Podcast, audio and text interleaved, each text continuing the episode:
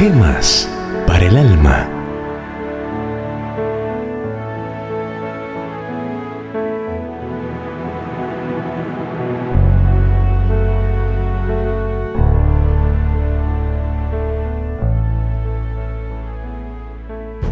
Sed cristianos. Entonces viendo el denuedo de Pedro y de Juan, y sabiendo que eran hombres sin letras y del vulgo, se maravillaban y les reconocían que habían estado con Jesús. Los Hechos 4:13. Cuando el Titanic se estaba hundiendo y las gentes se apresuraban para tomar los botes salvavidas, se dejó oír una voz dirigida a los oficiales. ¡Sed ingleses! Era ese un santo y seña muy grande, porque contenía la grandeza de las tradiciones de un pueblo de marinos formada a través de los siglos. Pero a bordo estaba el hombre por quien yo me convertí al Evangelio el reverendo Roberto Bateman.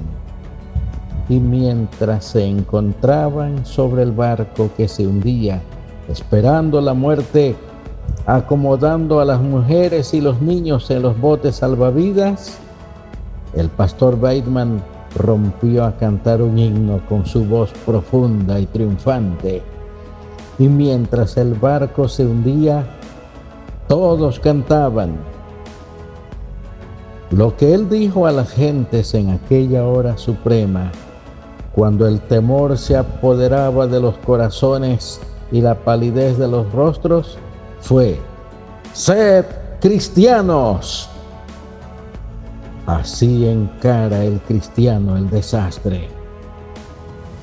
Pero no debemos únicamente encarar el desastre con este santo y seña en los labios debemos encarar toda la enorme tarea de reconstrucción individual y social, toda la enorme tarea de hacer un mundo nuevo llevando el sed cristianos, no solamente en los labios, sino en el corazón.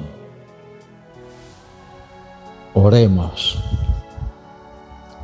Rey de los cielos Qué gran escuela es la santa doctrina del cristianismo.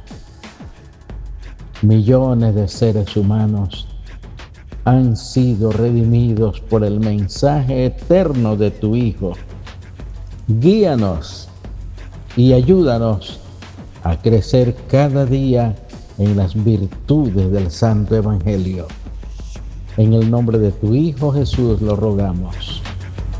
Amén.